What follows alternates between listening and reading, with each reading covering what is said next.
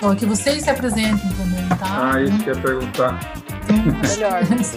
é, então eu acho que cada um se apresenta do jeitinho que quiser.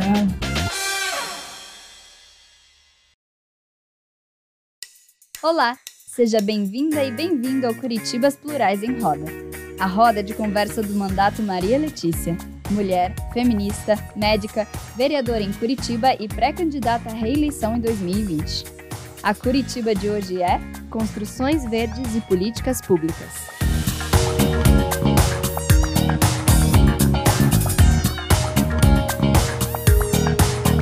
Bom, então vamos lá. Pessoal, vamos começar hoje aqui a nossa conversa. Cumprimento a todos que nos acompanham nas redes. Hoje a gente transmite o nosso encontro, a nossa roda de conversa, na verdade, que vai tratar de construções verdes e políticas públicas. É, eu agradeço a presença de todos os meus convidados que logo em seguida se apresentam. Agradeço a presença dos que nos acompanham nas redes, hoje YouTube, Facebook e Instagram. E já começo a me apresentar. Sou Maria Letícia, sou médica, sou feminista e estou vereadora na cidade de Curitiba. É, é, o trabalho aqui, na verdade, como legisladora municipal, tem é, vários, tem tido vários caminhos. Eu transito pela questão de direitos humanos, mas eu somo também a minha caminhada a questão da saúde, da segurança e da sustentabilidade. Eu fico pensando, é, numa das fases do meu, do meu mandato, recentemente eu aprovei um projeto de lei que é, traz a questão das ODS para o município de Curitiba, ou seja, o desenvolvimento sustentável da ONU deve ser uma diretriz das políticas públicas no município de Curitiba, uma lei que foi aprovada recentemente pelo nosso mandato. Então, esse nosso compromisso já é de longa data. E hoje a gente traz pessoas convidadas que têm muita referência nesse trabalho em Curitiba e que vão trazer para a gente algumas novidades, debater alguns temas importantes ligados à questão do nosso município. Gostaria de convidá-los para que se apresentem. Eu é, eu posso usar a ordem alfabética, convidando cada um que se apresente, então. Eu começo pela professora Andréia Berreal, por favor. Olá, boa noite a todas e todos. É, sou arquiteta urbanista, formada pela UEL. Sou professora do curso de Arquitetura e Urbanismo há quase 20 anos já. Fiz o mestrado e doutorado na área de construção com madeira, por ser um material renovável sempre tive preocupação com o ciclo de vida dos materiais.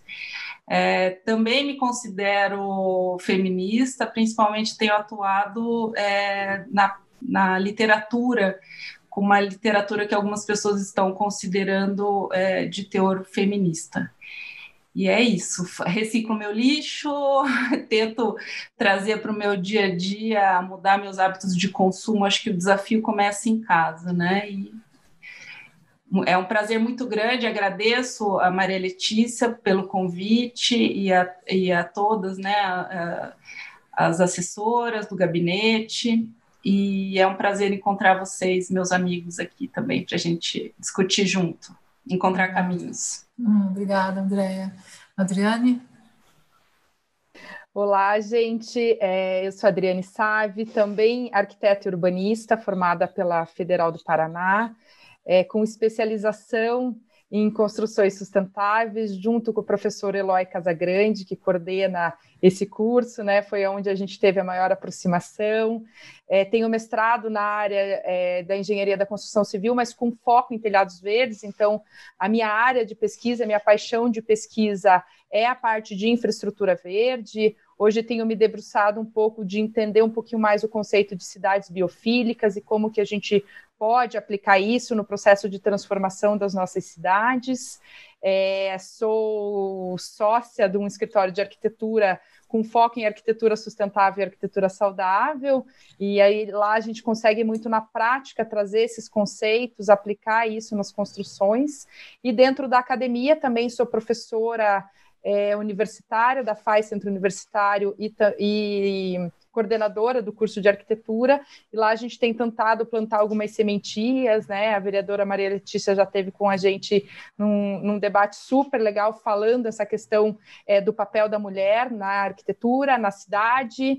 e essa é uma pauta que a gente tenta levar muito forte. Eu também me considero uma feminista, é, a gente tenta levantar essa bandeira em todo momento na nossa vida, e isso a gente vai tentando. Eu considero que essa pauta de sustentabilidade ela também está relacionada muito forte com essas cidades mais inclusivas, com é, as edificações mais inclusivas de uma forma geral. Eu acho que é muito enriquecedor a gente poder ter esse bate-papo hoje para trazer alguns nortes para a gente pensar em políticas públicas para esse tipo de edificação mesmo. Obrigada, Adriane. Eduardo. Boa noite, gente. Desculpa o atraso por aqui, problemas técnicos no computador. É uma alegria poder partilhar esse momento e ver reencontros acontecendo por aqui. Eu sou Eduarda e sou formada pela UTFPR em Química Ambiental. E foi graças a esse curso, um movimento também que eu participei é, do Estúdio Cidade e Biodiversidade, que foi um projeto pela ONU em 2012. E foi assim que eu me conectei com o Escritório Verde e conheci o trabalho do Eloy. Não consegui fazer a pós ainda, mas a pós se manifesta, acho que nas nossas ações também, graças a esse movimento eu, e essa pesquisa dos materiais naturais, idealizei e fundei o Bosque, que acho que na, na, na no físico a gente é, encontra né, essa pesquisa propriamente dita das construções não só sustentáveis, mas naturais e reconectadoras. E queria agradecer a presença assim de todos e que a gente possa trocar, né, já aproveitando, e a conexão com a Adri, com a Telos também, porque foi uma das parceiras integrantes da construção do bosque na tecnologia de telhados verdes. E o intuito, acho que esse nosso ponto comum aqui foi quando eu escrevi até para o gabinete perguntando se existia alguma é, algum benefício que conectasse a redução do IPTU com as construções sustentáveis. Foi um dos ganchos para a gente poder traçar essa conversa e poder trazer não só as tecnologias, mas o movimento de muitas pessoas dentro da, da transformação é, governamental, né? Então, assim, só para contextualizar, e a gente segue construindo e tendo essas ideias para poder implementar não só no bosque, mas trazer possibilidades para outros empreendimentos e ideias. Obrigada. Obrigada, Duda. Eloy? Olá, pessoal. Boa noite a todos e a todas. Né? Muito feliz aqui em entrar entre as feministas. Mas eu, eu trabalho sempre melhor com as meninas do que com os homens. As minhas orientandas, a maioria são mulheres, mas é, o, minha formação, gente, é na área de design e fiz meu doutorado na área de engenharia de recursos minerais e foi, talvez seja um dos primeiros que começou a discutir a questão da sustentabilidade, isso lá nos anos 90, né? Trazer isso para pesquisa. Eu morei 10 anos fora na Europa e depois, voltando para o Brasil, eu, entrei na UTFPR, né? E a primeira relação, na verdade, com a construção sustentável foi a minha casa, né? Construída junto com a minha esposa, né? A Patrícia Peralta, que também é da área, né? E foi uma casa pioneira há 20 anos atrás em Curitiba, né? Chamada Casa Ecológica e depois a gente levou tudo isso para o campo da prática né, e da pesquisa. Né? Eu atuo na, na, na UTFPR, né, no curso de Engenharia Civil, como professor de Gestão Ambiental e de Construções Sustentáveis. Já fui coordenador e fundador do curso de especialização em Construção Sustentáveis. Hoje é o colega, o professor Serra, que coordena o curso e trabalho com a pesquisa e pós-graduação em tecnologia e sociedade, né, onde entra toda essa discussão da interface da sustentabilidade com tecnologia, educação, meio ambiente, é, questão social, né, e como projeto maior, eu posso dizer que foi o Escritório Verde, né, inaugurado oito anos atrás no escritório na, na universidade, é, a Andrea, a Andrea tem participação né, nisso, ela nem sabe, né? Eu acho não sei, sabe? Sim, a gente fez um encontro na universidade que era o uso da madeira na construção civil, né? A Andrea participou apresentando os projetos dela, e ali saiu o, digamos assim, o, o, embrião da ideia de construir o Escritório Verde, né? um projeto também pioneiro do Brasil, integrando aí mais de 50 empresas, praticamente todas as tecnologias empregadas para a construção sustentável. O que a gente gostaria de mostrar no escritório é justamente quais seriam as vantagens né, comprovadas pela pesquisa, pela, pela, pela, pelos testes, né, que a gente fez, e isso foi acompanhado por muito tempo aí com, com vários, vários alunos, mestrado, doutorado, pós-graduação. E desde então a minha militância tem sido nisso, né? Inclusive, né, como a Eduarda falou, o IPTU Verde já é uma, uma longa uma longa discussão que a gente trouxe para a cidade, já tem mais de 10 anos que a gente fala sobre isso, né? E ainda não acontece, né? Como já tem mais de 50 cidades do, no, no, no, país que tem o IPTU verde, né? E aí é uma, é uma, é uma, é uma bandeira, acho que nós, como profissionais, devemos estar sempre uh, chamando para isso, né? E eu acredito que a conversa vai trazer aqui vários, vários desses pontos, né, para a gente poder debater. Obrigada, é professor Eloy. Obrigada. Eugênia. Olá, pessoal. Prazer. Primeiramente, uma honra estar no meio de tanta gente importante aí da, da arquitetura, referência. Então, muito obrigada, Maria Letícia, pelo convite.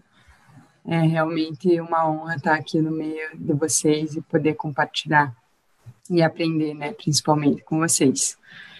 É, minha formação é em engenharia civil pela PUC Paraná e em economia pela Universidade Federal do Paraná.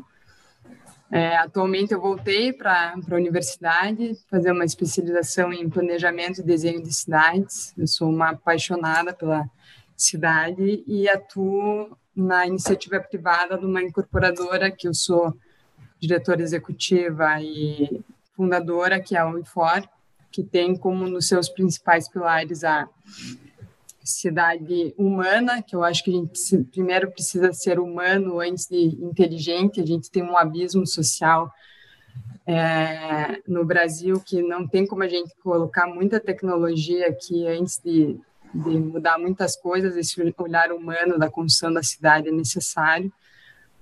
E como incorporador, é, eu acredito que a construção da cidade precisa caminhar junto da iniciativa privada e da iniciativa pública. Então, construir um prédio é construir um pedaço da cidade e isso é uma responsabilidade enorme e os incorporadores têm que assumir essa responsabilidade.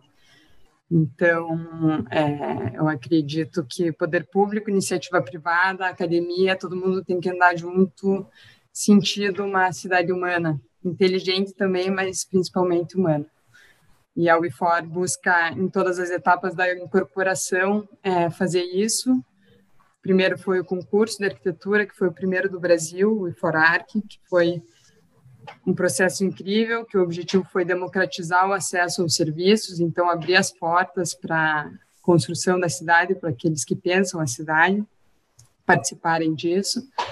É, depois a gente fez o Iforeco, que foi a ocupação do terreno que a gente vai construir, em vez dele ficar tapumado e fechado, a gente fez uma, uma série de atividades buscando envolver a, as pessoas e trazer pessoas para conversar sobre o bairro, para entender o bairro, falar sobre segurança, é, trazer uma série de atividades em vez de manter aquele terreno fechado.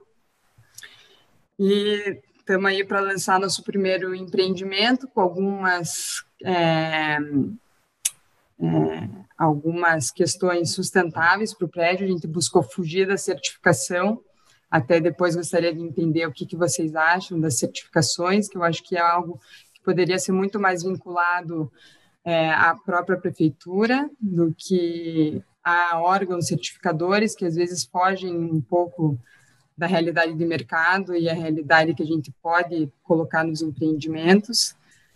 Mas é isso aí. É, Obrigada pelo convite e estou muito honrada de estar aqui com vocês. Obrigada. Obrigada, Maria Eugênia. O Paulo chegou. Bem-vindo.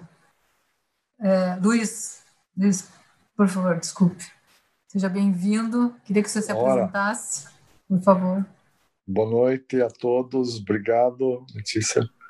É muito bom poder participar com vocês. Para mim também é uma honra. Sinto-me feliz de fazer parte desse grupo. E sou um arquiteto que vem trabalhando com essas questões ligadas à sustentabilidade. Vem isso da época da faculdade já.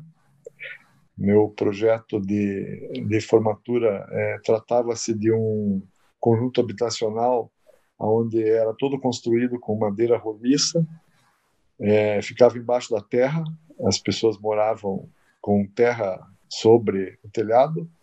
Nesse telhado tinha uma plantação, uma horta, recolhia água da chuva, é, processava todo o sistema de esgoto para virar adubo.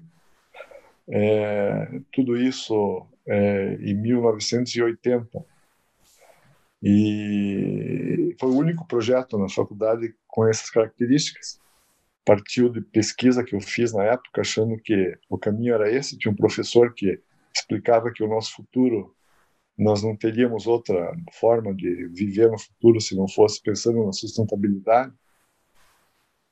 E até apareceu um gráfico mostrando que isso seria inevitável. E eu procurei desenvolver meu trabalho dali até hoje, pensando nessa, nessas questões.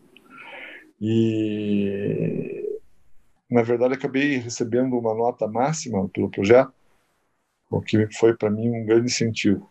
Então, considero o ensino é, que tem uma importância fundamental. Conheço o Eloy e, e outros professores aí que são extremamente dedicados tenho certeza que a ajuda que eles dão para mudar o mundo que nós vivemos é, tem uma importância incrível.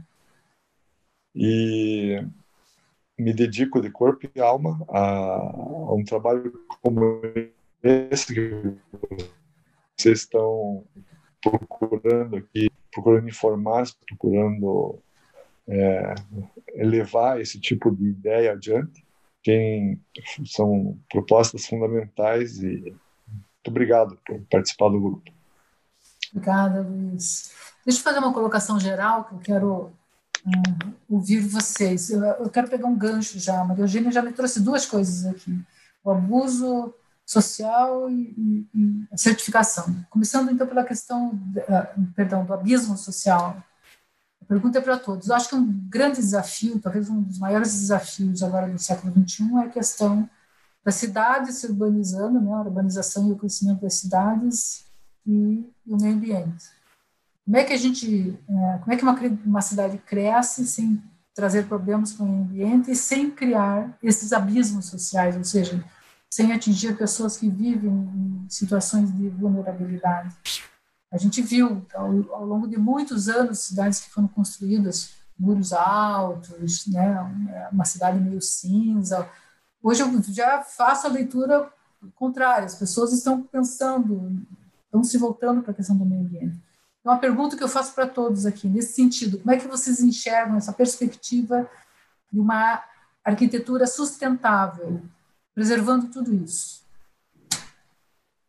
Posso falar? Opa, vamos lá. Então, não, foram dados na mesa aqui só para a gente poder debater. Né? Primeiro que quando a Maria Eugênia traz questão social, a gente tem que lembrar que temos 10 milhões de, de famílias aí, né, é, que são catalogadas aí no questão do déficit habitacional no Brasil, né? Então é, é, é uma população excluída, né, de todo o processo de uma casa digna, de ter direito a isso, como está na nossa Constituição, né? E a gente continua construindo cidades e isolando essas pessoas, né? Mostrando, é, escondendo essas pessoas, né? É só no Rio de Janeiro que você não consegue esconder, porque as favelas estão ali na zona sul, né? De frente para a zona nobre da cidade, né? Nas outras cidades a gente exclui, né? A gente joga eles para longe, a gente constrói casas que são padronizadas de, de baixa qualidade, é, muitas vezes faz conjuntos habitacionais que não tem é, nenhum tipo de, de áreas de lazer, é, não tem áreas, não tem parques, não tem áreas comunitárias. Então é importante mesmo que a primeira, a primeira, acho que a primeira linha da conversa que a gente tem que ter quando fala da questão da construção sustentável, sustentabilidade, É, nós sabemos que os custos que envolvem tudo isso, né, é, e que tem quem pode pagar é, é viável, né, economicamente, mas para chegar lá na ponta, eu acho que precisa muita coisa ainda, né? E aí que vem a discussão de qual é o, o, o, papel do poder público tudo isso, né? Porque sem incentivos, né, sem você ter construir uma, uma cadeia interligada entre o setor privado, entre o setor da pesquisa, da educação e, e o setor público, você não vai conseguir chegar em materiais que possam ser acessíveis para todos, né? Sistemas construtivos que possam chegar é, nesse, nesses custos acessíveis para todos, né? Então é preciso ter essa visão sistêmica, né? Quando a gente não constrói casa, a gente constrói cidades, né? E a gente não está fazendo isso. Fazendo isso. Nós estamos fazendo é, apartheids, na verdade, né? Construindo apartheids, né? É, tem várias das situações no mundo inteiro, no Brasil, especialmente, né? Relacionado a tudo isso, né?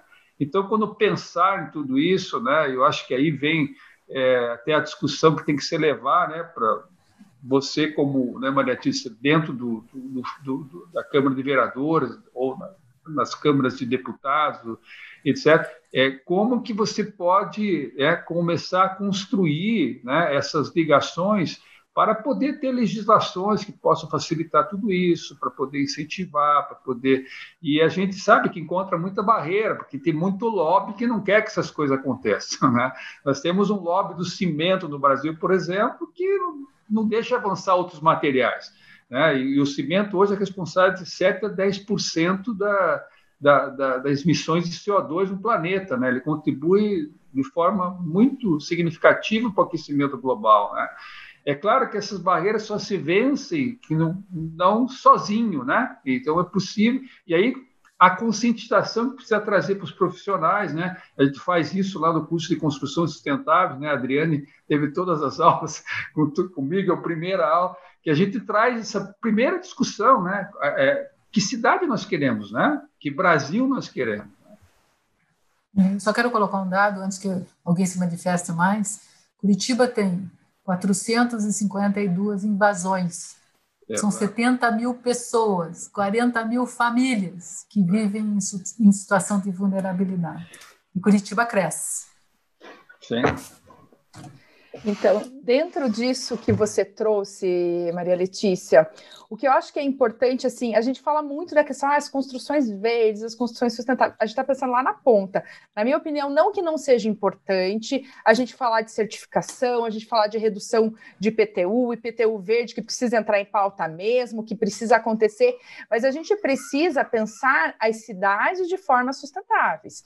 E quando a gente está falando disso, a gente primeiro está falando em cidades que sejam inclusivas. E as cidades elas são inclusivas para essas pessoas que moram nessas habitações eh, de forma irregular, elas são de fato inclusivas. Essas pessoas têm acesso à infraestrutura de qualidade ou a infraestrutura de qualidade está numa região específica da cidade? Como o Eloy trouxe, de fato a gente esconde a nossa periferia, né? Eu, quanto professor, uma das minhas primeiras aulas é mostrar um pouco da realidade da Curitiba que eles moram, e nenhum aluno conhece essa realidade. O que, que isso demonstra? Que, de fato, a gente conseguiu criar é, um marketing de Curitiba como cidade verde, que já é algo que a gente carrega e que eu não sei de fato por que a gente carrega, né? Porque eu acho que a gente, é, de fato, como cidade verde, ainda está muito distante. Mas então a gente precisa, antes de pensar só em questão de políticas públicas para as construções verdes, a gente precisa começar a incorporar esses conceitos dentro da cidade. Então, é, um assunto que eu tenho me debruçado muito é a questão das cidades biofílicas, e um dos artigos que falava sobre isso como, como se transforma uma cidade biofílica. E quando a gente está falando disso, a gente está falando de atingir todos os locais. A gente só consegue isso se a gente começar trazendo essa infraestrutura para as regiões mais vulneráveis. E a gente tem que chegar de forma homogênea nessa cidade. Então, não adianta também só ações pontuais. Então, esta região eu consegui fazer uma revitalização. Isso vai gerar processo de gentrificação. E essa população que ocupava esse espaço não vai mais conseguir ocupar porque a gente vai gentrificar e a gente vai mudar a população. Então, enquanto a gente não pensar numa infraestrutura de qualidade em todo o território, a gente vai viver no meio desse abismo social que é o que a gente está inserido. Então, às vezes, eu acho até difícil a gente falar sobre certificação ambiental, que é extremamente cara, e achei super legal a Maria Eugênia trazer isso. A gente falar sobre PTU verde, que a gente está trazendo um benefício para o nosso incorporador e que é importante, a gente precisa incentivar ele, mas a gente não está falando de infraestrutura de qualidade para a população, infraestrutura verde, criar corredores verdes, criar corredores azuis para a gente poder pensar essa cidade de forma mais plural, mais inclusiva, mais homogênea. Então, eu gostei muito de você começar com essa pergunta, porque o olhar que eu acho que a gente tem que, tem que ter é a partir da cidade. E até uma provocação do que o Eloy falou, ele falou do Rio de Janeiro, que no Rio de Janeiro é o único lugar que fica escancarado talvez as comunidades, as ocupações irregulares existentes. Mas é importante ressaltar que os N projetos que existem no Rio de Janeiro para requalificação de favela, elas só acontecem para as favelas que estão na zona sul da cidade. Na zona oeste, a gente não tem nenhum projeto de requalificação sendo implantado, que fica claro que é um processo de marketing. Ou seja, se estão vendo, nós precisamos mostrar que ações são feitas. A gente não tem a intenção real de requalificação de vida dessas pessoas, né? Então, eu acho que começa falar de sustentabilidade, começa a falar em cidades homogêneas no sentido de alcance de infraestrutura para todas as pessoas, na minha opinião. Joia. É, Bom, é, para que as políticas públicas funcionem, né, a gente precisa de gestores comprometidos com as questões ambientais. Então, assim, no Brasil a gente teve grandes avanços de 2003 até 2016. E de lá para cá tá bem difícil, né? Porque tem essa história de vamos passar boiada e a coisa tá. Então, assim, eu fico muito feliz, Maria Letícia, de você estar tá envolvida com isso. Tem o Gora, né, na esfera estadual. A gente tem pessoas que estão é, nessa luta. É, concordo com tudo que, que o Eloy e a, Adriane falaram. A gente precisa pensar é, que um dos grandes problemas do Brasil, e isso se, se reflete também nas questões ambientais, é a desigualdade. Né? Então, assim, eu estava, eu esses dias assisti uma, uma palestra com, com o professor Marcos Sorrentino, da USP, e, e, ele fala de educação ambiental, né? Ele esteve à frente de políticas de, de educação ambiental, é, e uma das questões fundamentais é isso: pensar em, em, que todas as pessoas precisam ter direito né, à, à infraestrutura, à moradia de qualidade, à educação, ao contato com a natureza, que as pessoas estão privadas, né?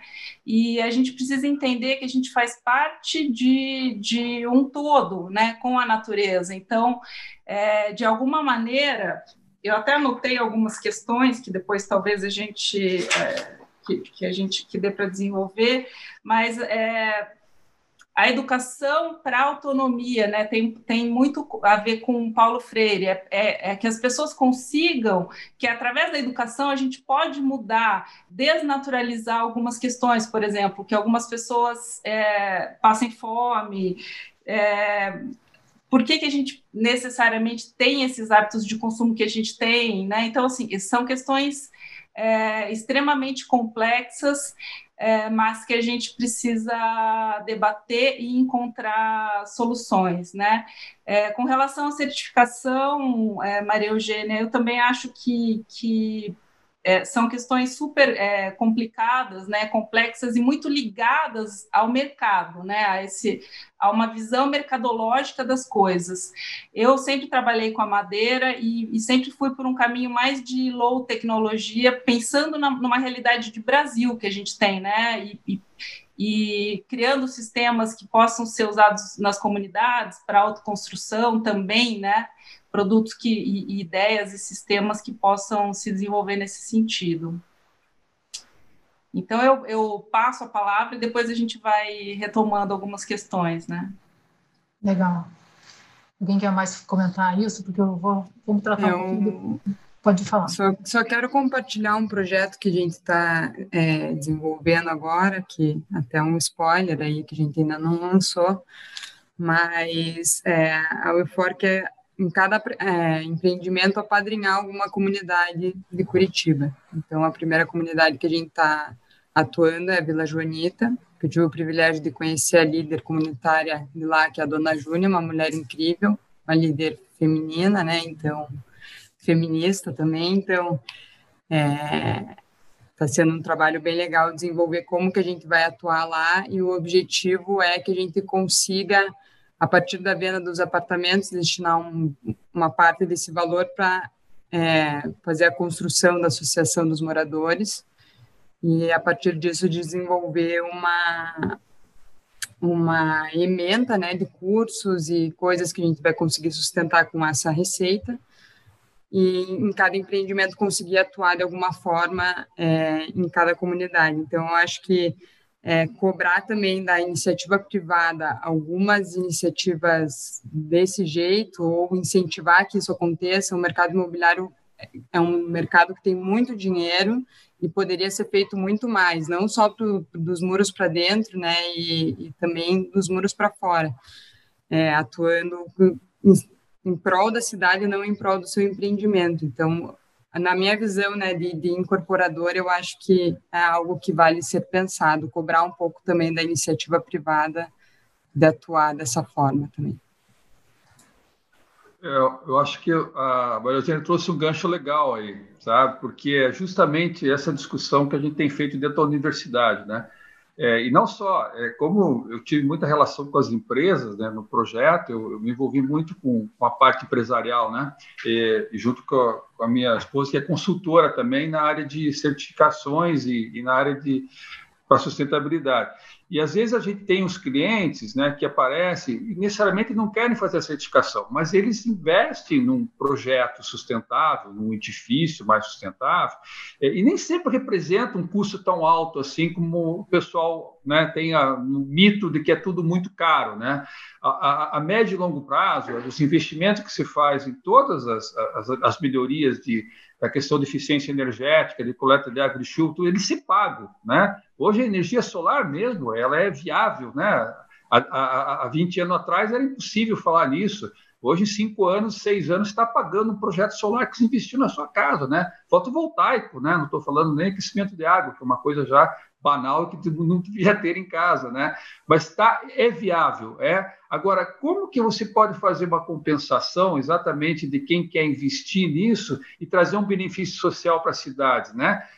Essa iniciativa de você adotar, por exemplo, uma comunidade, podia estar dentro de uma legislação, de um selo, né? É, eu até orientei uma tese de, de doutorado é, é, de um aluno é, que a gente estudou um selo é, sendo emitido pela própria universidade. A possibilidade de, um selo, né, é, onde, em, em, parceria com a Secretaria do Meio Ambiente, com as outras universidades, nós temos universidades de alta competência é, em Curitiba, né, com pesquisa, com, na área de arquitetura, de engenharia e tudo, é, junto com o IMETRO, junto com, com, com órgãos ligados à FIE, por que não ter um selo próprio né, e poder ter isso num custo acessível para todos? Cobrar só o custo técnico da mão de obra técnica especializada que vai atuar ali, sem ser uma coisa de marketing, sem ser uma coisa. E é possível fazer isso, sabe? É falta só a vontade política da coisa acontecer, né? Daí vem o que a Andrea falou, gestores que tenham capacidade para enxergar isso, né? E colocar em prática, porque os instrumentos estão todos aí. E quem que tem os instrumentos para poder gerenciar tudo isso é a administração da cidade. Né? É ela que deve comandar tudo isso, é ela que deve fazer a ligação com os atores né? e fazer a conexão. E, a partir disso, as coisas acontecer, tanto na questão executiva como na legislativa. Né? É, é, o, o, as ferramentas estão aí, estão nas universidades, estão nas empresas, os materiais de, de 20 anos para cá, houve um boom de materiais possíveis de se utilizar para substituir materiais que são energointensivos, de alta emissão de carbono. Nós temos esses materiais é, acessíveis no mercado, mas falta essa questão. O material reciclado não consegue competir com material é, virgem, natural, né? e devia ser mais barato. Né? Na verdade, cadê o, a, a a possibilidade desse material ser mais barato e estar no mercado competindo com os outros materiais, né? uma vez que ele está fazendo benefício social. Então, é essa discussão que eu acho que tem que passar por tudo isso. Pois é, e, isso tem a ver com ganho de escala, né, Eloy? Coisa da, da indústria e tudo mais. Mas você vê, é, se a gente for visitar alguns condomínios em Curitiba, a gente vai perceber que, por exemplo, em vários deles é proibido construir uma casa de madeira. Como é que você explica isso, né? E, e eu queria colocar também uma questão que me chocou durante a pandemia, que foi ver a prefeitura fazendo obras. É, transformando rios, leito de rio em calha pavimentada, arrancando toda a mata ciliar. Isso aconteceu em vários lugares, trechos enormes, matando é, toda a fauna que vivia na região, pássaros, né, e, é, todos os animais que viviam ali, e aumentando o risco de enchente, né, porque a gente pensa em, a gente tem que pensar em, é, como já foi bem dito no projeto de cidade. Então, que cidade é essa que a gente é, muitas vezes penaliza a população através de, de, cobrança de multa, porque alguém arrancou uma árvore isolada, sendo que a própria prefeitura arranca, às vezes, um bosque linear, né?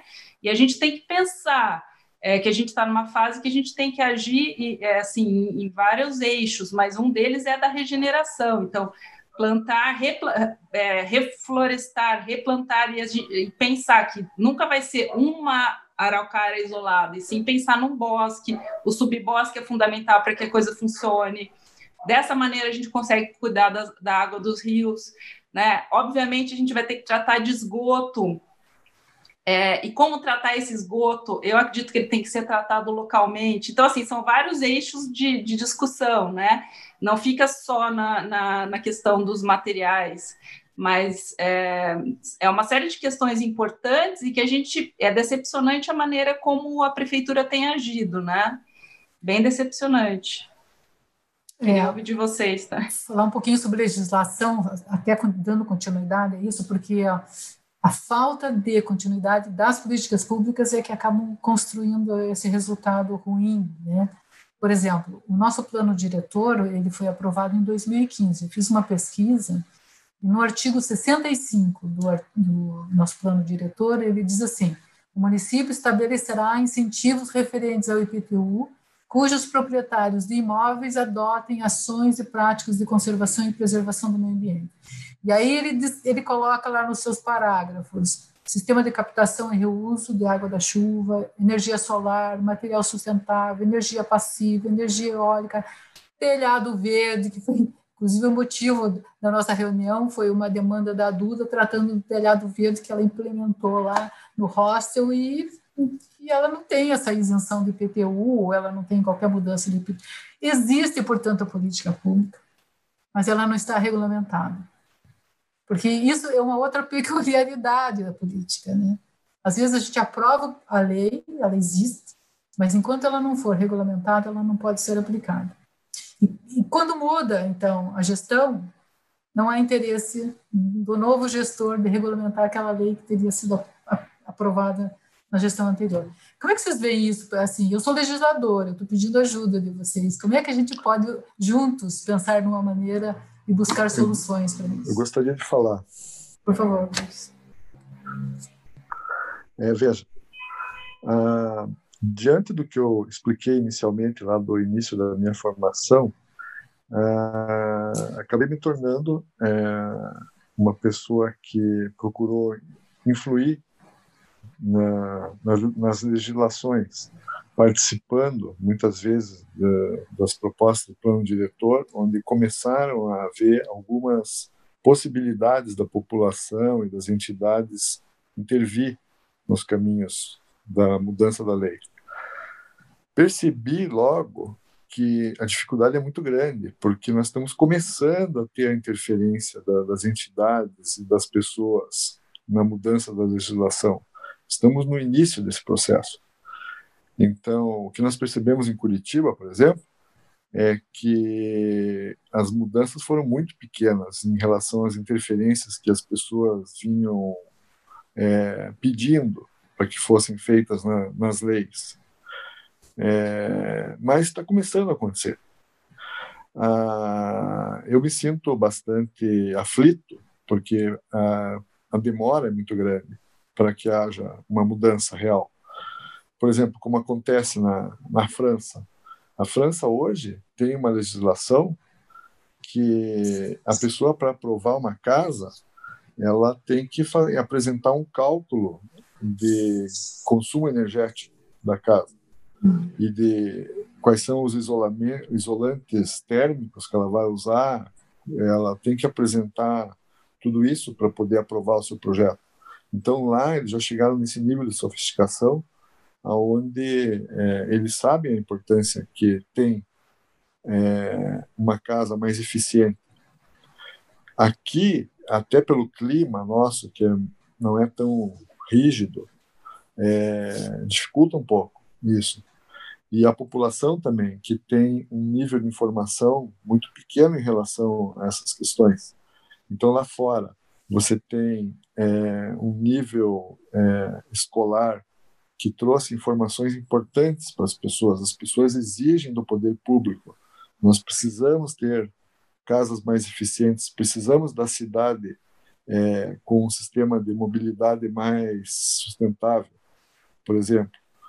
Não admitimos é, a disparidade social da forma como vem acontecendo.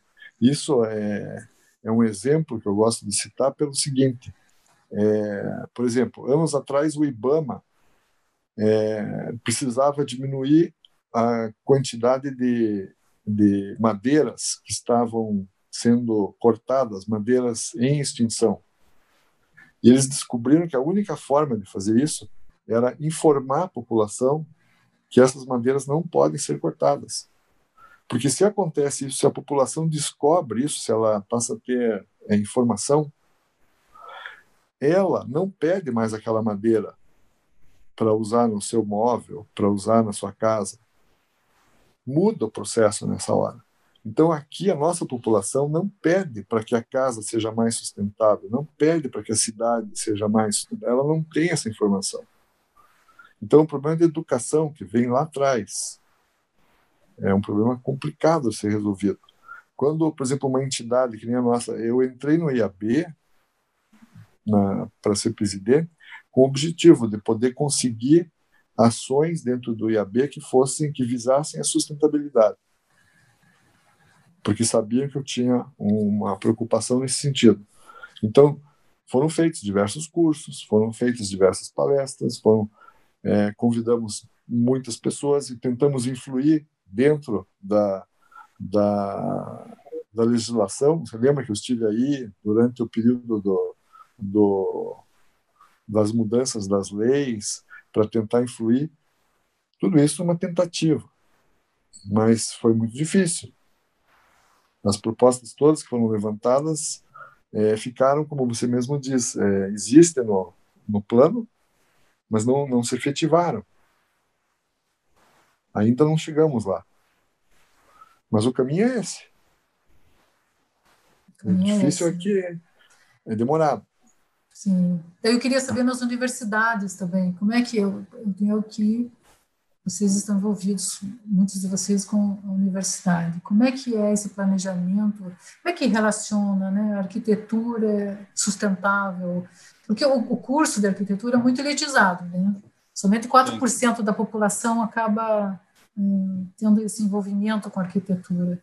Se a gente quer chegar lá na ponta, né, a gente quer chegar naquela mais vulnerável lá, como é que as universidades vão trabalhar isso? Como é que a gente pode como é que vocês é, eu, é, eu acho que a pandemia está trazendo um bom momento para essa reflexão, né? Porque a educação foi colocada em xeque, né? É, o momento que a gente vive até da, do modelo de educação que a gente está tendo até o momento, né? É, ele é, um, é uma educação ultrapassada, né? Aquela sala de aula que a gente está dentro lá, que a gente está sentindo falta agora, mas ela é uma, uma, é uma aula ultrapassada já, né? É, e hoje nos obrigam, né, a, a, situação nos obriga a ter essa questão da, do ensino remoto, né, e a gente vê que também está despreparado para isso, né, porque não temos os instrumentos, não temos as, as, a, as ferramentas necessárias para tudo isso, né, é, então, é um momento de reflexão de tudo que você está dizendo, e da própria educação e do modelo de educação. Os cursos nossos são muito rígidos, né? eles têm disciplinas engessadas, é, o aluno é massacrado com uma série de, de, de, conteúdos, às vezes, que nem sempre ele vai utilizar ou não vai absorver tudo aquilo. Né? Você tem, por exemplo, currículos muito mais flexíveis eh, no modelo americano, né, onde você pode escolher o teu caminho que você vai ser formado. Né? Eu coordenei um projeto de intercâmbio durante quatro anos nos Estados Unidos, tive oportunidade de que era arquitetura, construção civil e sustentabilidade. Então, eu tive em algumas universidades e participei de alguns é, é, encontros, é, como é que era conduzida essa discussão dentro da universidade. Você poderia construir o teu currículo dessa forma, né? Aqui a gente tem que criar uma especialização para isso.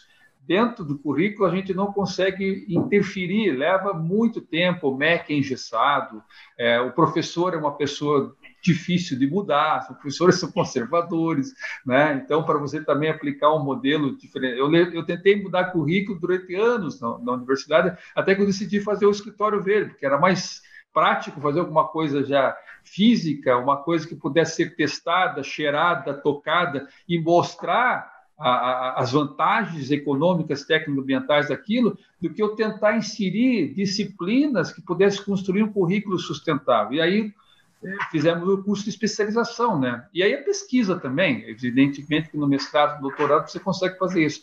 Mas eu acho que um dos grandes pontos agora a ser discutido daqui para a educação são os projetos de extensão, como a Adriane falou ali. Os alunos têm que conhecer a realidade que está fora do laboratório, fora da sala de aula. É, o que, que é essa cidade, né? O que, que é o, o Brasil fora é, só do, da mídia social, dos computadores, não, ir lá na comunidade, entender o que é o problema dela, construir junto com ela. Né? Eu conheci um projeto no México fantástico, alguns anos atrás, é, que era 10 casas para 10 famílias. Né? É, esse professor da Universidade de Monterrey, um colega meu, ele ia, eu fui visitar o projeto, estive do México, do Monterrey, ele ia até a comunidade e construía com os alunos né, o projeto da casa que as pessoas sonhavam, né? Com material básico, né, papel, papelão, pedaço de pau e tudo. E depois os alunos entravam fazendo o projeto junto com a família que eles imaginavam que seria aquilo, né? E depois entravam ajudando na construção do projeto, inclusive, né? Eles tinham uma participação apoiadores financeiros também, né? Mas esses modelos que a gente tem que agora repensar, né? Como o Luiz falou, nós temos uma dificuldade enorme de avançar com as coisas, porque tudo demora muito no Brasil, né? A gente leva 10 anos para fazer uma coisa que lá fora está acontecendo há 20. Né? É, então, a gente precisa acelerar esse processo. Né? E acelerar esse processo é, é a base de tudo, é a educação, não tem outro modelo.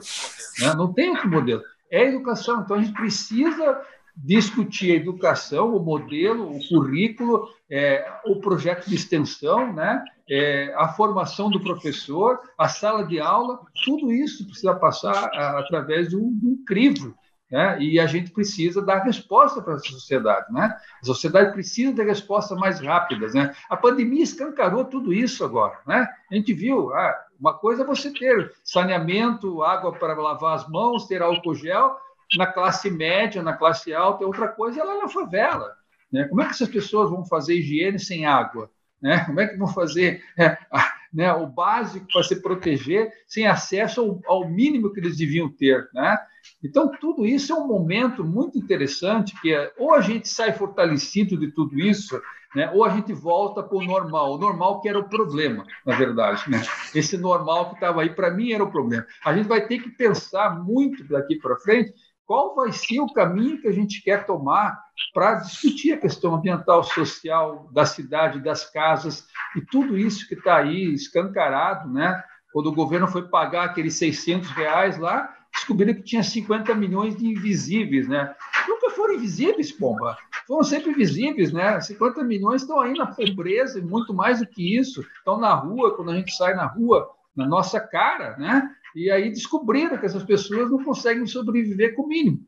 Quer dizer, é, é, é, é um momento de, de muita tristeza, de muito sofrimento, mas é um momento de oportunidade de a gente poder fazer as mudanças que precisam ser feitas com a política de, de cotas raciais e sociais, eu acho que pela primeira vez a Universidade Federal está cumprindo de fato o seu papel social. Então, é, no meu ponto de vista, o que eu tenho observado nos últimos anos, sobretudo nos últimos cinco anos, é que os estudantes negros, é, as estudantes e os estudantes das comunidades estão trazendo esses saberes e essas preocupações é, da sociedade para dentro da, da universidade. Então, ele deixou de ser um curso é, de elite, né, que por muitos anos sim foi, para é, se debruçar sobre essas questões sociais. Então, Maria Letícia, eu acho que, que é, é, é uma realidade que foi mudada com as cotas e que a gente tem que lutar para que isso não, não retroceda, né?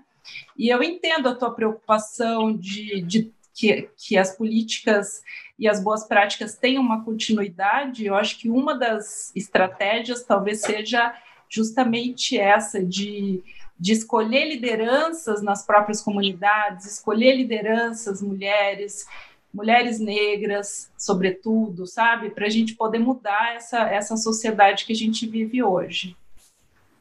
E isso vai ter um impacto gigantesco na, nas questões ambientais, com certeza, né? É, eu queria falar só um segundo sobre a, a questão da madeira. É, eu acho assim, a, a gente gente, tá ventando, começou uma tempestade aqui, caiu alguma coisa, desculpa. É, um vento.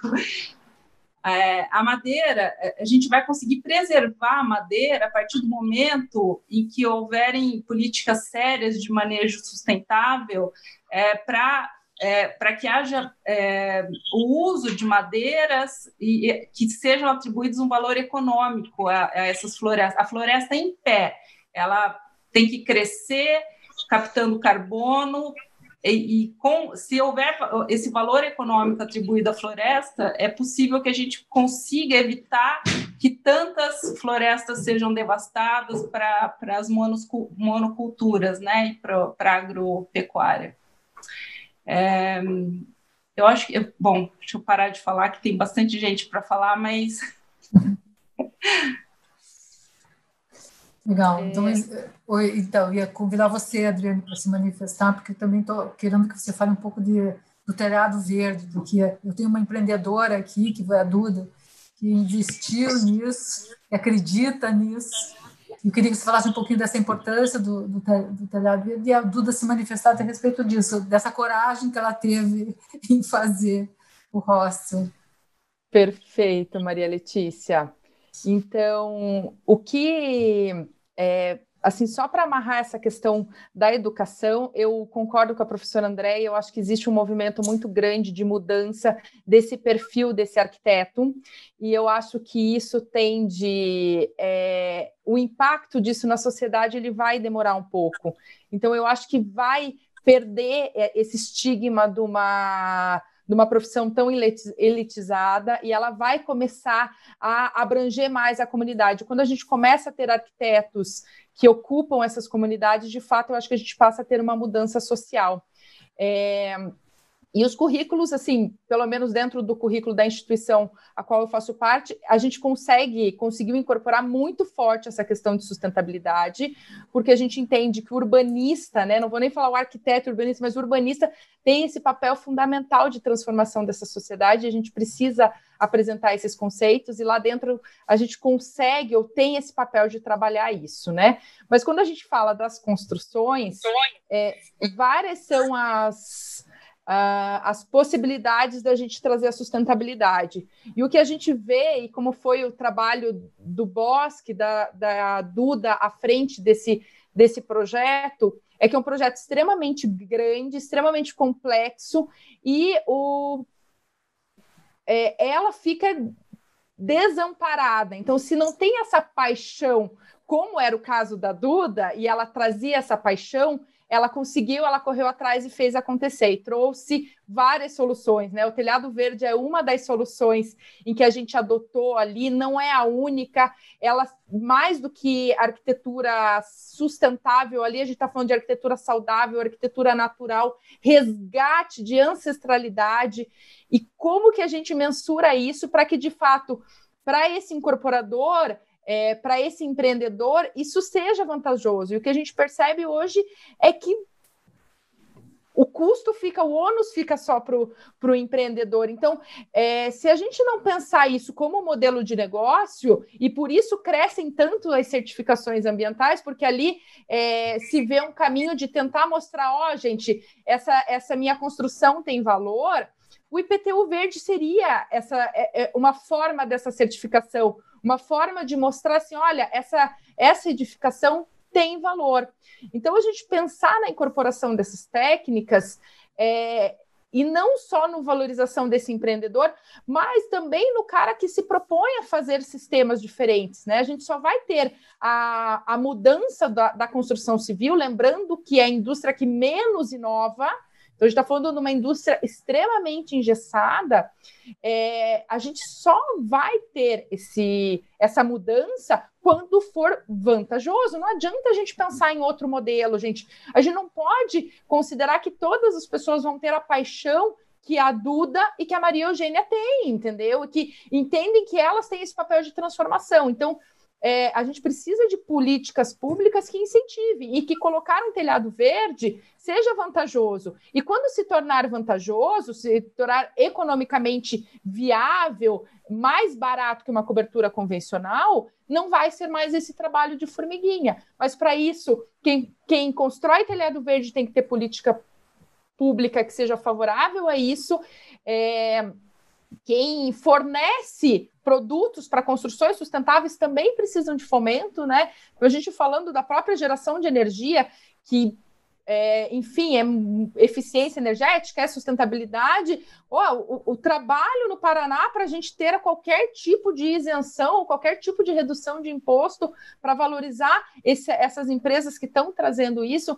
Então, o que eu percebo quanto é, iniciativa privada, mesmo quanto empresa, é que não tem incentivo, não tem incentivo para o cara que quer construir a sua residência de forma sustentável, então ele, ele assume completamente esse custo, mas ele devolve para a sociedade, porque ele está é, deixando uma construção, ele está gerando muito, muito menos impacto. Lembrando também que a construção civil é uma das maiores responsáveis por emissão de CO2, por é, é, emissão de vários gases tóxicos que a gente tem, e daí a gente vê um, um blindamento do poder público para isso faz-se uma política pública do IPTU verde, você não regulamenta ela. Então, ela existe não existe, né? Ela existe num papel, mas na prática, quem está fazendo construção verde tem zero benefícios. Mas ela está tendo que é, ter uma limitação de fornecedores, ela está tendo que ter um movimento contrário a todo o movimento é, do mercado e ninguém olha para isso, e por isso que isso se torna um trabalho de formiguinha. E para fechar minha fala, uma coisa que eu acho que é fundamental quando a gente fala de políticas públicas é a política pública de incentivo e não de obrigação para construções sustentáveis, na minha opinião. Então, se a gente vai para políticas públicas de obrigatoriedade, então assim, ah, agora é obrigado a colocar telhados verdes em todas as edificações, e daí a gente cria um critério e tal. Quando a gente faz isso, a gente tende a ir para o sentido oposto de entender a sustentabilidade como um calo no sapato, como um problema para a obra e não como uma solução. Então, eu entendo que políticas públicas de incentivo, onde eu, ao invés de é, obrigar todo mundo, eu valorizo quem está fazendo. E a gente sabe que o impacto para o poder público disso é muito pequeno, visto o que a gente tem nas outras cidades no país. Não vai ser do dia para a noite que todo mundo vai estar tá fazendo construção sustentável, mas a gente passa a valorizar aquele empreendedor que se propõe a fazer isso e que tem isso como uma raiz do seu negócio e, e, começa a transformar isso. Então, também usar esse argumento de que o poder público passa a reduzir a sua receita, gente, é muito pequeno o impacto que a gente vai ter. Esse impacto, assim, significativo, ele vai ser muito a longo prazo. Então, para mim, parece muito mais uma falta de vontade do que é, outras questões que são justificadas para tal. Duda, você como empreendedora, como é que vê isso? Já está passando muitas coisas aqui na minha cabeça, fazendo os links, né, de todas essas falas, e o que me vem, assim, é que a ponta do iceberg é só a construção sustentável e todo o resto que a gente tem conversado, inclusive o que a Andrea trouxe, o que a Adri, enfim, é, se a gente pauta a construção ou esse incentivo na regeneração, na prestação desse serviço ambiental que sim tem um valor para outra pessoa, que não só o empreendedor, e esse valor é reconhecido por outra pessoa, não só pela certificação, isso começa a criar um mindset de realmente impacto, ao meu ver. Então, puxa, a vizinhança entendeu que o telhado verde atrai passarinho. Estou colocando uma coisa bem pontual aqui, que pode ser que não faça sentido para algumas pessoas. Mas entender que isso afeta a qualidade de vida e não é um marketing que eu vou dizer, olha, veio seis beija-flores essa semana. Pode ser que isso vire uma contabilização, mas eu estou dizendo assim, dessa mudança estrutural do pensamento para regeneração, que todas essas técnicas que a gente tem aplicado, que a gente quer colocar é, em pauta, sejam valorizadas nesse, nesse parâmetro. Essa é, acho que, é a minha maior não minha, mas a intenção na construção, porque tantas técnicas e pesquisas dentro é, do bosque, dentro da vida. Puxa, isso faz realmente diferença? Eu não sei, mas a busca é demonstrar para outra pessoa o quanto ela pode se questionar se ela faz a diferença. Gente, é super filosófico isso, mas o ponto é educacional também. E sim, é muita coragem, sim, é muita paixão, mas o fundo disso e a superfície também é fazer com que essa, todas essas ações possam transformar a nossa concepção de construção. Eu vim realmente da construção, a minha família é ultra é, engenheira civil, então também não foi da noite para o dia que todas essas ideias relacionadas ao impacto da construção surgiram dentro e fora de mim, né? Foi acompanhando geração de resíduo, foi acompanhando interferências nas comunidades, ou a não interferência, ou não fazer, ou não beneficiar. Então, assim, foram várias concepções, gente, para que isso é, chegue até hoje a esse ponto, assim. Então, o bosque é uma coisa pe relativamente pequena, perto de toda essa trajetória. E aí, menos filosófico, indo para um ponto talvez mais prático, que foi esse PTU, esse desencadeamento de várias é, práticas para os empreendedores, minha, o meu convite aqui é que a gente possa é, olhar com menos realmente marketing, mais ferramentas né, de transformação. E eu gosto de falar sobre a certificação B, não levantando bandeira nem nada, só amarrando isso das certificações, que eu também não acredito nesse universo, tanto que o Bosque foi realmente pautado em relações e não em certificações. Então, puxa, deixa eu descobrir como que é essa cadeia produtiva dentro de uma das linhas. Ah, é a cama de bambu. Puxa, quem que produz? Ah, e é aqui da região. E isso é um trabalho mais do que formiga, assim, acho que é abelha, sei lá qual é a espécie responsável por esse detalhamento. É, entender mais do processo do que pagar uma conta para certificação. Ah, ah, e assim foi, seja da tinta, seja do telhado verde, seja de todas essas técnicas. E a, e a eu gosto da certificação, gosto não, compacto da certificação B, no sentido de que tudo bem, o ambiental faz diferença, ele é pautado, mas o social tem essa voz. Quem que é a responsável pela marca, por exemplo, dos algodões orgânicos do lençol? Puxa, uma associação, tem mulheres que produzem, elas que colhem. Então, quando vocês trouxeram o feminismo, eu já vou puxando esse gancho também, que é um pensamento muito mais complexo, gente. E muito mais complexo e traz todas essas nossas questões à tona, assim. E a minha procurem sobre a certificação B, ou não precisa ser certificado, mas que guie esse caminho para essa para esse raciocínio um pouco mais biodiverso, que acho que a construção pode ser pautada nesse lugar, né? Tanto social quanto ambiental, do universo, do universo muito mais múltiplo do que a gente tem, como a Adri trouxe. Não é um caminho só, não é obrigação, não tem que ser todo mundo sustentável e a sustentabilidade é muito relativa. muito mesmo, né? Se o que faz sentido aqui no bosque pode não fazer na comunidade que seja vizinha, assim.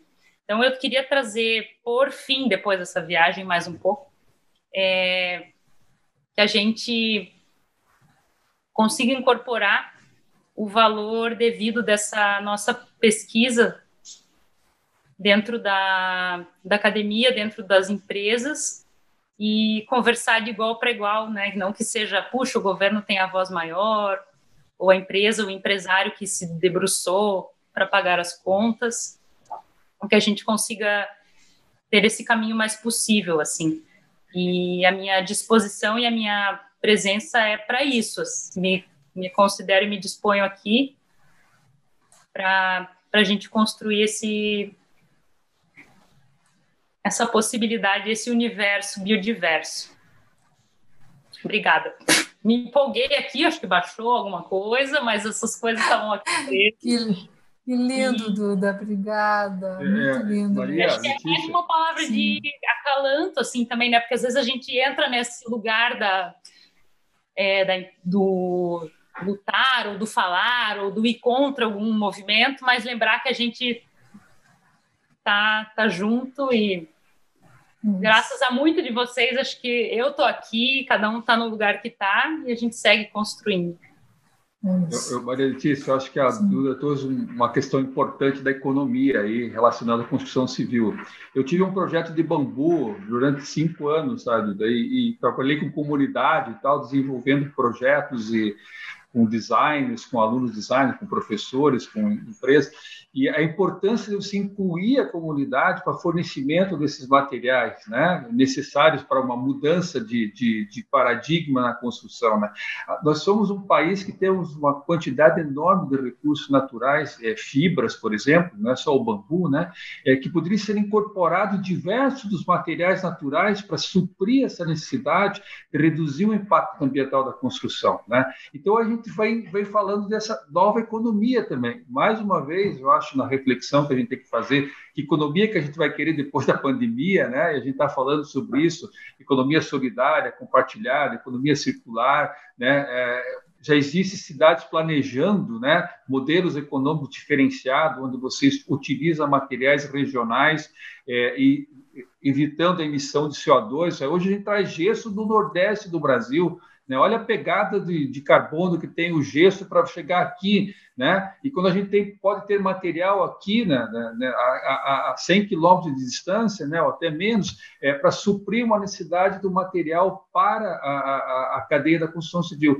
E aí você envolve uma, uma, uma cadeia de, de, mão de obra bem interessante, né? É, e, e, e, uma das, das grandes é, é, é, desculpas que o setor da construção civil está sempre usando, né? Não, porque nós é, temos uma mão de obra intensiva, nós é, é um setor que colabora muito para a economia, etc. Mas que está preso a sempre os mesmos materiais, né? Energotecidos, é o tijolo que tem que ser queimado, é o cal, é, é o cimento, e você não inova, não vai para frente tudo isso, né? O setor conservador, né? E quando você pode passar a inovar, você pode passar a adotar esse modelo de, de trabalhos com, com, formação de novas é, é, é, é, capacidades para essa população de baixa renda, essa população que está na periferia, essa população que pode fornecer esses materiais através de cooperativas, através... isso é possível, é muito possível, né? Isso pode envolver Sebrae, envolver Senai, envolver a universidade, né? Mas claro, tem que partir de um projeto público né? Porque não faz, a coisa não acontece sozinha, né? Então, se não houver algum tipo de, de incentivo para a administração por parte da administração pública para que isso aconteça, é difícil é, as coisas iniciarem, né? Você tem um projeto pequeno lá que fica lá e daqui a pouco ele morre porque não tem apoio, né? As cooperativas não conseguem avançar, tem uma questão de problema de gestão que precisa também ter formação para gestão, né? Para tudo isso, né? mas precisa estar envolvido todos os atores nessa cadeia, senão a coisa não funciona. Certeza, professor. A gente já passa de uma hora. Eu sabia Opa. que ia passar rápido. Não, eu sabia, porque então, a conversa está ótima aqui. É, então, eu vou pedir que cada um faça suas considerações finais. Eu vou começar de novo aqui pelo A. Professora Andréia. Bom, eu acho que a gente está num momento pandêmico, né, de, de quebra de paradigmas, de construção de novas ideias. Então, eu, eu torço para que a gente consiga firmar nos próximos tempos é, pactos coletivos de desenvolvimento mais sustentável, mais coerente, né? E, e que realmente aconteça uma revolução cultural né, nas nossas cidades e no, e no planeta. Eu, eu agradeço muito é, esse, esse, essa nossa conversa. E aqui, aqui também está uma tempestade, a Adri já avisou que se pode ser que caia, aqui também pode cair a qualquer momento, mas a gente já vai finalizando. Eu agradeço muito, Maria Letícia. Quando quiser, só chamar que, que eu venho conversar. Obrigada, professora. Adriane. Também, como a Andréia, eu agradeço imensamente a abertura desse espaço para a gente trazer esse tema, poder debater um pouquinho, teria bastante tempo para a gente falar, mas a gente trazer é, alguns pontos que são importantes nesse debate, a gente falar da questão social, né? Às vezes a gente foca muito na questão ambiental, que também é importante, mas o, o pilar social, né, e o pilar econômico são tão importantes quanto quando a gente fala de sustentabilidade, então fico super feliz de você abrir esse espaço e gostaria de deixar aqui um parabéns mesmo especial assim para Duda e para Maria Eugênia, porque eu acho que são projetos como esses que vão fazer a diferença para a gente ter uma revolução, né? Então, projetos da iniciativa privada que vão é, talvez movimentar e talvez justamente foi a iniciativa privada, foi a Duda através dessa demanda dela que movimentou essa nossa conversa aqui hoje. Então, eu finalizo deixando meu parabéns para as duas. Obrigada, Adriana. É, é, Eduardo, eu ia chamar você de Duda, mas daí pulava a letra, né, Eduardo? Não, e ainda está escrito, né? O Bosque Hostel, então o que, que é isso? Eu não consegui entrar nessa legenda, fica para a próxima. Milhões de lives a gente aprende. É, eu queria também agradecer esse reencontro, acho que foi bem. E esses novos encontros, que a gente possa potencializar isso na nossa vida, mudar de ideia sempre que possível, sair de um ponto e ir para outro, né? E ter essas conversas não só entre nós e poder chegar em tantas outras pessoas é muito importante. Queria agradecer o tempo de todo mundo e o meu abracinho virtual a todos que estão aqui, que a gente possa se sentir mais fortalecido mesmo em tempos difíceis. Obrigada, Duda. Professor Eloy.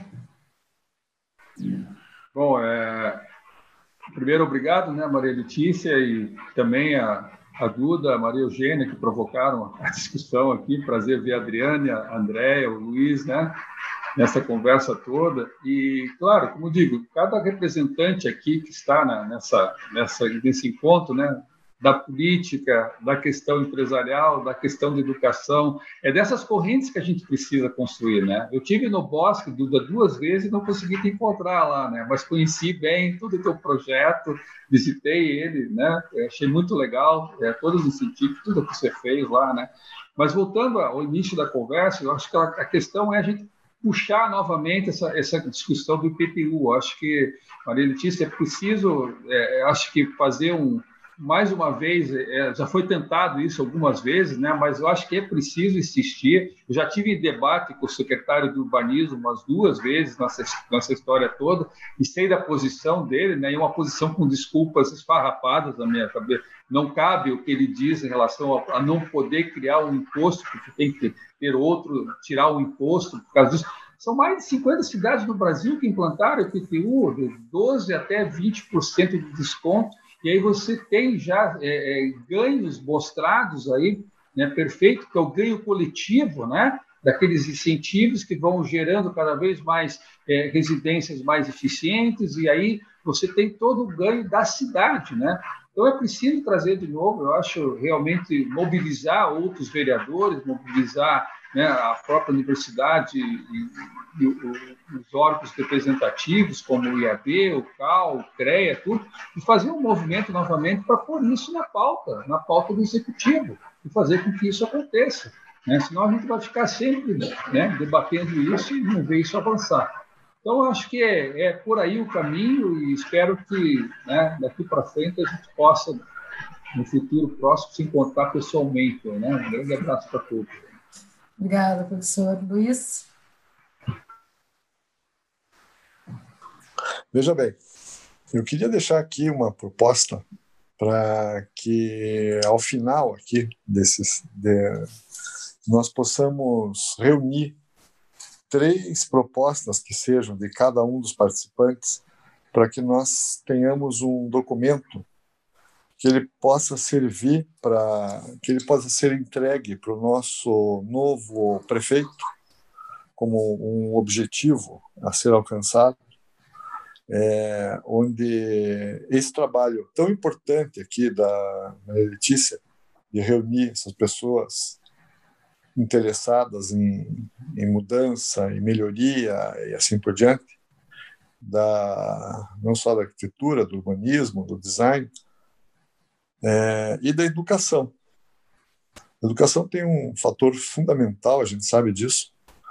Então, esse documento pode, pode ser passado para as universidades, para as escolas, é, e eu queria ver um nome adequado para esse documento. É, talvez vocês ajudem ao nome forte para isso, que nós possamos levar isso adiante. O IAB tem esse objetivo, faz parte das nossas reuniões, nós produzirmos um, um documento nesse sentido, e eu gostaria de aproveitar isso para que seja um documento de um grupo, não de apenas de uma entidade, e que possa ser fortalecido por outros que venham participar, tá bom?